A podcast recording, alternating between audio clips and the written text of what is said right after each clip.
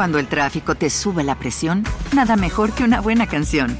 Cuando las noticias ocupen tu atención, enfócate en lo que te alegra el corazón. Y cuando te sientas mal, un buen médico te ayuda a sanar. Sabemos que mantener tu salud es tu prioridad, también es la nuestra en Kaiser Permanente, donde trabajamos juntos para cuidar de todo lo que tú eres. Kaiser Permanente, para todo lo que tú eres. Kaiser Foundation Health Plan of the Mid-Atlantic Stay Inc., 2101 East Jefferson Street, Rockville, Maryland 20852. 911. ¿Cuál es su emergencia? Señora, hubo un tiroteo en mi casa y no sé si queda alguien vivo. ¿Hay alguien más en la casa contigo? No lo sé, pero tengo mucho miedo. Todos hemos despertado abruptamente después de tener una pesadilla por la noche. Miramos a nuestro alrededor para darnos cuenta de que estamos en la seguridad de nuestra cama y volvemos a dormir un poco más tranquilos.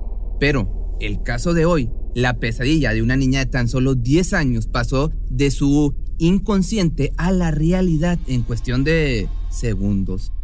Cuando abrió los ojos, el sonido de los disparos se volvió cada vez más estruendoso y la tenebrosa figura al otro lado de su habitación se tornó tan real que de un golpe se abrió la puerta de par en par. Fue justo ese momento que el tino del atacante falló por algunos centímetros y se convirtió en la única sobreviviente de la masacre de todos sus seres queridos.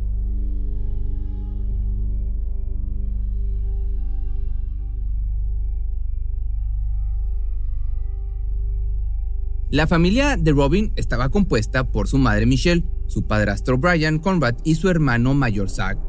Eran la viva imagen de una familia perfecta, según la comunidad de Pampa, en Texas, donde residían. Sin duda la vida le sonreía especialmente luego de enterarse sobre la llegada de un nuevo integrante. Todos estaban felices con la noticia y los siguientes meses giraron en torno al nuevo bebé.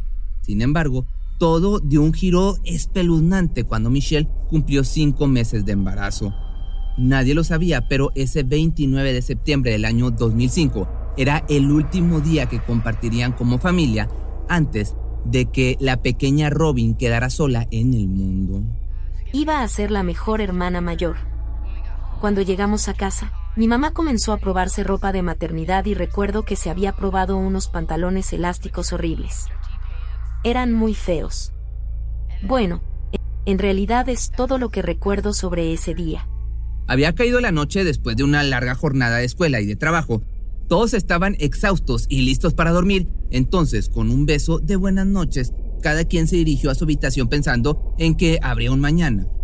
Hola, habla con la policía. Señora, hubo un tiroteo en mi casa, no sé si queda alguien vivo de mi familia, y tengo mucho miedo, necesito ayuda. ¿Dónde estás?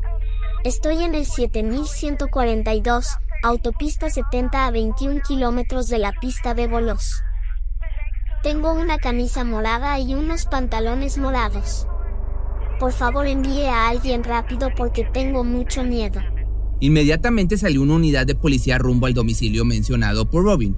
Mientras tanto, la operadora intentó mantenerla en contacto para asegurarse de que estuviera bien Además, necesitaba obtener la mayor cantidad de datos posibles para saber a qué se enfrentarían los oficiales una vez en la escena del crimen, aunque en realidad nada podría haberlos preparado para digerir semejantes hechos tan desgarradores. ¿Hay alguien más en la casa contigo? No, creo que soy la única que sigue con vida, pero tengo mucho miedo y quiero estar con mi mamá. ¿Cómo te llamas? Robin Dawn, mis padres son Michelle Conrad y Brian Conrad. ¿Ves algún otro vehículo o alguna persona extraña alrededor de tu casa? No, señora. ¿Viste salir algún automóvil? No, señora. No puedo creer que esté pasando esto. Pero todo estará bien. Todo lo que quiero en este momento es mi manta y mi almohada porque estoy muy asustada. En completo estado de shock, a Robin no le quedaba más que esperar la llegada de los uniformados, quienes intentaron auxiliarla lo más rápido posible. De igual forma los minutos le parecieron horas, pero finalmente logró escuchar las sirenas de las unidades. Nunca olvidaré lo que sucedió cuando llegué a la casa. Creo que ya los veo. De repente vi a esta niña que corrió directamente hacia mí. La abracé y aunque estaba muy angustiada era muy clara al hablar. Me contó con lujo de detalles lo que estaba sucediendo y todo lo que escuchó esa noche en su casa. Fue ese cálido abrazo el que por fin le brindó la sensación de seguridad que tanto había estado esperando durante toda la noche. El alguacil intentaba comprender los hechos y para eso debía entrar a la escena del crimen, por lo que le dijo a Robin que aguardara un momento dentro de la unidad y posteriormente procedió a cruzar la puerta. Chad y los demás oficiales recorrieron los pasillos hasta dar con la habitación principal donde encontraron los cuerpos sin vida de Brian y Michelle Conrad, con tres y seis disparos respectivamente. Más adelante, en la habitación de Zack, descubrieron la misma escena perturbadora, esta vez el cuerpo del niño víctima de tres disparos por los cuales perdió la vida o le arrebataron la vida. Quien había entrado a esa casa no tenía la más mínima pizca de humanidad en él, ya que incluso arremetió en contra de la mascota de la familia, una perrita llamada Molly, que recibió dos detonaciones con arma de fuego. Milagrosamente, Robin había salido ilesa de, la, de esta terrible situación. Por suerte, o no sé, por, su, por destino, ninguna bala le hirió o la hirió de gravedad. Sin embargo, ahora debía enfrentar la cruda realidad de su existencia. El subjefe y yo nos miramos y él me dijo, ve a acompañar a esa niña. Le pregunté a Robin si podía hacer algo para ayudarla. Me dijo que quería alimentar a sus animales. Ambos caminaron por un rato alimentando a los animales de la niña, al mismo tiempo que el resto de los uniformados analizaban la evidencia en su habitación. Nadie se explicaba cómo era que ninguna de las dos balas hubiera terminado en el cuerpo de ella. Por el contrario, cayeron a un costado perforando uno de los cajones. Increíblemente, solo sufrió uno que otro pequeñito raspón. Hasta el momento no se tenía idea de quién hubiera podido hacer algo así, por lo tanto, su vida seguía corriendo peligro. Entonces fue trasladada a un centro de defensa de los niños donde, además de pasar la noche, atravesaría por un doloroso interrogatorio. ¿Sabes por qué estás aquí? Para hablar de lo que pasó esta mañana. No quiero ir a dormir más. Me hace temblar. Estoy muy asustada, no quiero dormir. La entrevistadora trató de ser lo más sutil posible con sus preguntas, pero de una u otra manera debía extraer información relevante para poder avanzar con la investigación, de modo que en algún momento tuvo que cuestionarle acerca de la descripción física del atacante. No estoy muy segura de esto, pero me pareció ver que tenía unos ojos muy pero muy grandes. Pese a ser muy pequeña y haber experimentado un shock tan traumático como este, tenía muy claro lo que sucedió esa noche, incluyendo el número exacto de detonaciones que se pudieron escuchar, un total de 15 disparos correspondientes al número de casquillos detectados durante la investigación. Y cuando este hombre disparó vi como un destello, así que me quedé muy quieta para él creyera que estaba muerta y tuve que quedarme así durante dos horas. No quiero hablar de eso. Es demasiado desgarrador. Vecinos y amigos cercanos no podían dar crédito al horrible hecho, considerando que los Conrad eran una familia muy querida en el vecindario. Se habían hecho acreedores de adjetivos como amables, solidarios y agradables. Por esto mismo, pensar en algún sospechoso resultaba sumamente complicado, especialmente cuando se percataron de que nada faltaba en el lugar las cosas de valor seguían ahí como una prueba de que los homicidios no tenían razón de ser. Entonces aquí la pregunta es, ¿quién quisiera hacerles daño? Que por cierto, de muy poco ayudaba a la evidencia en la escena del crimen, la cual constaba de los 15 casquillos ya mencionados y algunas huellas de zapatos y neumáticos. No obstante, ninguno de estos objetos parecía contener ADN o huellas dactilares que pudieran dar cualquier indicativo que señalara a un sospechoso. De esta manera las autoridades no dejaban de dar vueltas en círculo, intentando hacer algún descubrimiento que les abriera el camino a la resolución del caso, pero nada tenía aún. Hasta el momento mm, desconocían que la respuesta a todas sus preguntas se originaba a algunos kilómetros de distancia con un crimen cometido 14 horas antes de lo ocurrido, esto en Pampa, en Texas. Al igual que la familia Conrad, otras dos personas habían perdido la vida en circunstancias similares, pero en Pineville, esto es en Missouri. Ahí la policía también intentaba resolver el caso de un doble homicidio. Se trataba de un hombre de 70 años llamado Olin McCool y de su nuera de 47 años llamada Dawn, Todo parecía indicar que regresaban de hacer las compras en el supermercado cuando, antes de entrar a su domicilio, alguien les embistió propinándoles algunos disparos. Según un ticket encontrado en el área, los homicidios pudieron haberse perpetrado alrededor de las 2 de la tarde del 29 de septiembre. Al igual que con los Conrad, nada de valor había desaparecido del domicilio a excepción de la camioneta del ahora fallecido. Era una Dodge en color rojo que de inmediato fue puesta dentro del Sistema Informático Nacional de Vehículos Robados. Mientras se ponía en marcha la investigación para ubicar la camioneta en alguna parte de la ciudad, los oficiales registraban la escena del crimen. Estábamos examinando las municiones y los casquillos cuando uno de los agentes que investigaba escenas del crimen dijo, acabo de tomarle una denuncia de robo al señor King. Dice que su hijo Levi entró a la casa mientras él no estaba y le robó muchas armas de la caja fuerte. Ahora el nombre de Levi King se posicionaba como el principal sospechoso en cuanto al doble homicidio ocurrido en Missouri. Sin embargo, dada la hora en que se hizo la denuncia, el sujeto llevaba ya 24 horas de ventaja. Podía estar en cualquier parte, incluso pudo haber actuado de nuevo. Sin embargo, con ayuda de un boletín rondando por todos lados, la policía del Paso pudo concretar el arresto. Lo primero que Levy admitió fue llevar armas en la parte trasera de la camioneta.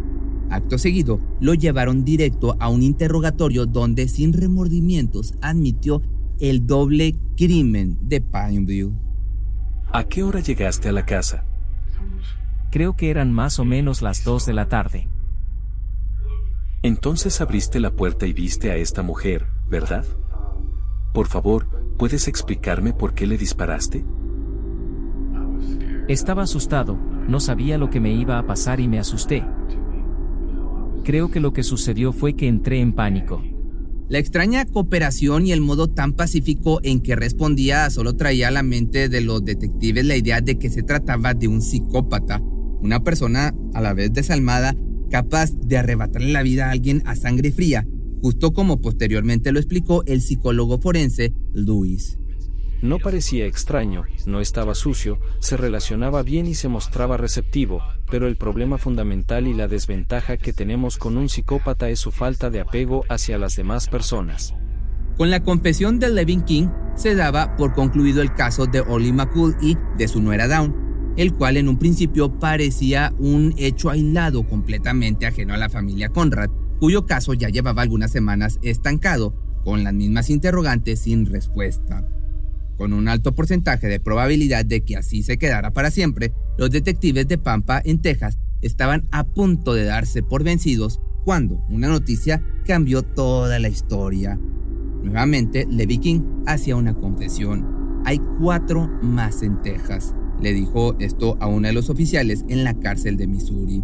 El uniformado no comprendía por qué había decidido declarar tal cosa si en realidad nadie se imaginaba que podía tener algún tipo de conexión. Mas la verdad de, este, de esta masacre estaba a punto de ser revelada. Toda esta serie de escenas desgarradoras comenzó el 29 de septiembre del año 2005 con el caso de la casa Macud. Ahí, el perpetrador tomó la camioneta en la que condujo 14 horas atravesando Oklahoma y Texas hasta llegar al domicilio de los Conrad, donde aparentemente continuó con su episodio de locura desenfrenada. Como motivo solo culpó a su padre. Dijo estar tan molesto con él que por alguna razón encontró venganza derramando sangre de personas inocentes. Originario de Pineville, en Missouri, déjame te cuento un poco de él, nació en el año del 82 y llegó a formar parte de una numerosa familia en la que él y sus siete hermanos estaban a cargo de su padre Scott King. El hombre los crió en una casa completamente destruida que no contaba con los servicios básicos como luz o agua para una buena calidad de vida. Se podían ver municiones gastadas por doquier creando un ambiente pues violento totalmente inadecuado para los niños. Como consecuencia, Levi no tardó en mostrar conductas antisociales comportándose como un ser humano sin empatía desde muy pequeño. Pues la primera vez que hizo algo para dañar a otros fue cuando tenía cuatro años, apenas a una corta edad, prendiendo fuego a las cortinas de la habitación de sus hermanas.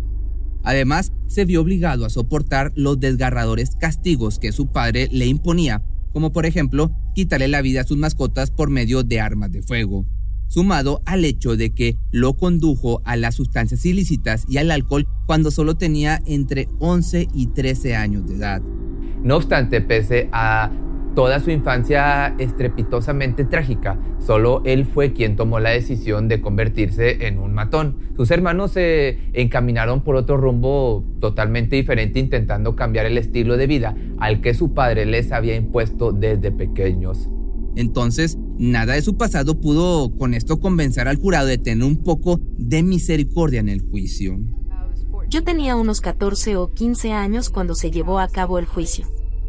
Iba a estar sentada frente al asesino que había matado a mis seres queridos.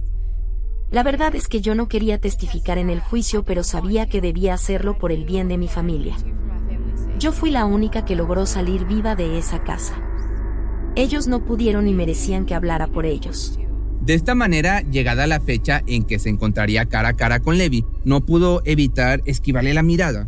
En un principio estaba totalmente rehusada a tropezarse con los ojos del monstruo que tanto daño le causó, pero al reunir todo su valor a sabiendas que eso significaba obtener justicia para su familia, fue que decidió confrontarlo. Así que finalmente levanté la vista y la mirada que Liva King me devolvió me generó el peor sentimiento de toda mi vida. Esa noche yo estaba teniendo una pesadilla y recuerdo que de repente comencé a escuchar los disparos en mi sueño, pero cuando me desperté no desaparecieron y supe que los disparos se estaban produciendo en mi casa. Mi madre comenzó a gritar y gritar sin parar. Llegó a mi cuarto y me disparó dos veces y una de las balas me rozó la pierna y el brazo izquierdo. Después de eso abrió la puerta de la habitación de mi hermano, encendió la luz y fue ahí cuando le disparó varias veces. Cuando el sol se asomó por su ventana y el silencio abrazó el tétrico ambiente que le rodeaba, decidió levantarse para pedir ayuda. El hombre se había ido y ella solo recorrió los pasillos de su casa directo al patio delantero sin mirar hacia otro lado y ahí fue que llamó a la policía. Se sintió como una eternidad hasta que llegaron. Solamente recuerdo que corrí rápido hacia la primera persona que salió del auto y la abracé con fuerza. Me dijo que toda iba a estar bien, me dijo que iban a ayudarme. Esa persona que recibió el tierno abrazo por parte de Robin fue el entonces alguacil Chad Brooks, sin duda quien más apoyo le mostró después de haber perdido a su familia entera. Las lágrimas rodaron por su rostro mientras recordaba la madrugada del 30 de septiembre del año 2005, pero finalmente pudo obtener algo de paz cuando el responsable fue sentenciado a cadena perpetua sin posibilidad de libertad condicional. Le dije te perdono, le dije que lo perdonaba, le dije eso en el juicio porque de esa forma siento que di mil pasos hacia adelante y jamás uno hacia atrás. No quiero tener que vivir siempre amargada, no me interesa estar todo el tiempo enojada y triste por lo que me sucedió cuando tenía 10 años. Es mi forma de demostrarme a mí misma que así es como me criaron. Así es como me crió mi familia.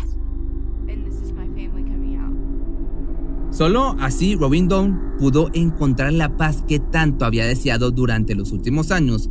Logró salir adelante convirtiéndose en una chica muy talentosa y excelente para los deportes, destacando en el baloncesto, el voleibol, softball, atletismo y animación, tenía la o tiene la fuerte convicción de que puede lograr cualquier cosa que se proponga y siendo una mujer optimista espera tener una larga carrera en enfermería. Si te gustó este video no olvides seguirme en mi nueva página de Facebook que me encuentras como Pepe Misterio Documentales. Te voy a estar dejando aquí abajo la liga para que me sigas. Cuando el tráfico te sube la presión, nada mejor que una buena canción. Cuando las noticias ocupen tu atención, enfócate en lo que te alegra el corazón. Y cuando te sientas mal, un buen médico te ayuda a sanar. Sabemos que mantener tu salud es tu prioridad, también es la nuestra en Kaiser Permanente, donde trabajamos juntos para cuidar de todo lo que tú eres. Kaiser Permanente, para todo lo que tú eres. Kaiser Foundation Health Plan of the Mid-Atlantic Stay Inc., 2101 East Jefferson Street, Rockville, Maryland, 20852. ¿No se merece tu familia lo mejor? Entonces, ¿por qué no los mejores huevos? Ahora, Egglands Best están disponibles en deliciosas opciones. Huevos clásicos, de gallina libre de jaula y orgánicos de Egglands, que ofrecen un sabor más delicioso y fresco de granja que le encantará a tu familia. En comparación con los huevos ordinarios, Egglands Best contiene la mejor nutrición como 6 veces más vitamina D, 10 veces más vitamina E y el doble de omega 3 y B12. Solo Egglands Best. Mejor sabor, mejor nutrición, mejores huevos. Visita egglandsbest.com para más información.